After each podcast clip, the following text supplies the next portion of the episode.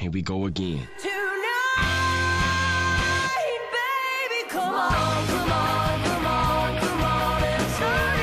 Sean todos bienvenidos a una nueva emisión de Day to Day. Nosotros somos los hermanos Loma y esto es lo que tienes que saber del día 4 de julio.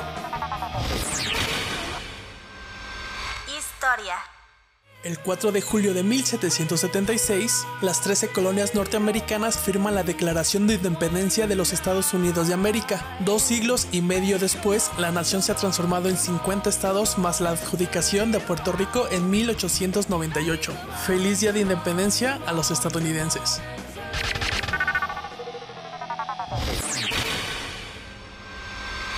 Ciencia y tecnología. El 4 de julio de 1934 muere Madame Curie y con eso nos vamos a nuestra siguiente sección. Saca el chismecito. Esta sección es traída para ti por Welcome to Casa Loma since 2021. Fue la primera y única mujer en recibir dos premios Nobel, uno en física y otro en química. A los 24 años llegó a Francia donde continuó sus estudios en matemáticas, química y física. Cuando se casó usó un atuendo de laboratorio azul marino en vez del tradicional vestido blanco. Nombró el primer elemento químico que descubrió como su país de origen, el polonio.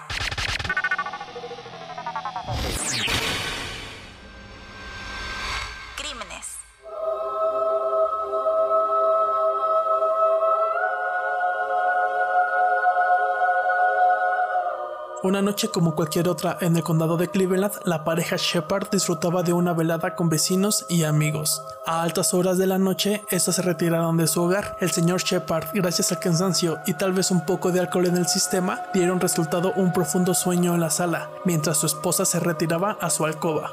Pero el diablo tenía otros planes esa noche.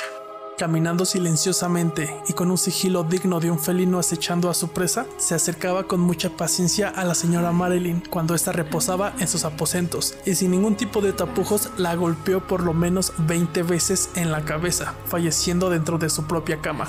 Los ruidos despertaron al señor Shepard y subió rápidamente solo para ser noqueado. Una vez que recuperó la conciencia, llamó a su vecino alrededor de las cinco y media de la mañana. Cuando él y su esposa llegaron al lugar, lo encontraron semidesnudo, completamente desorientado y con una mancha de sangre en su pantalón. Increíblemente, ni el perro de la familia ladró para alertar de un posible intruso y Reese Shepard, el hijo de 7 años de la familia, quien dormía en la pieza de al lado, no escuchó el ataque. Cuando arribó a la cena, el juez de primera instancia, Sam Gerber, le dijo al periodista que es obvio quién era el culpable y en eso se basaron los medios para exigir públicamente que se pagara el crimen, siendo condenado el señor Shepard a una cadena perpetua. Tras conocerse la noticia, su madre se suicidó y días más tarde su padre también murió. Sabiendo el impacto familiar, sus hermanos lo siguieron apoyando y se encargaron de contratar a un científico forense para examinar la evidencia contra Sam. Seis años después, el nuevo abogado de Shepard logró que el caso se reabriera y pudiendo recobrar su libertad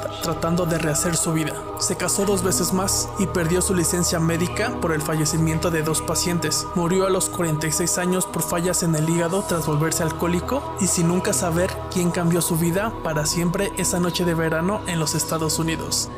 Esto fue el caso Shepard. Datos raros, fechas importantes e historias impresionantes. Nosotros fuimos Iván y Michelle Loma, recordándoles que esto es posible gracias a Welcome to Casa Loma since 2021. Hasta mañana.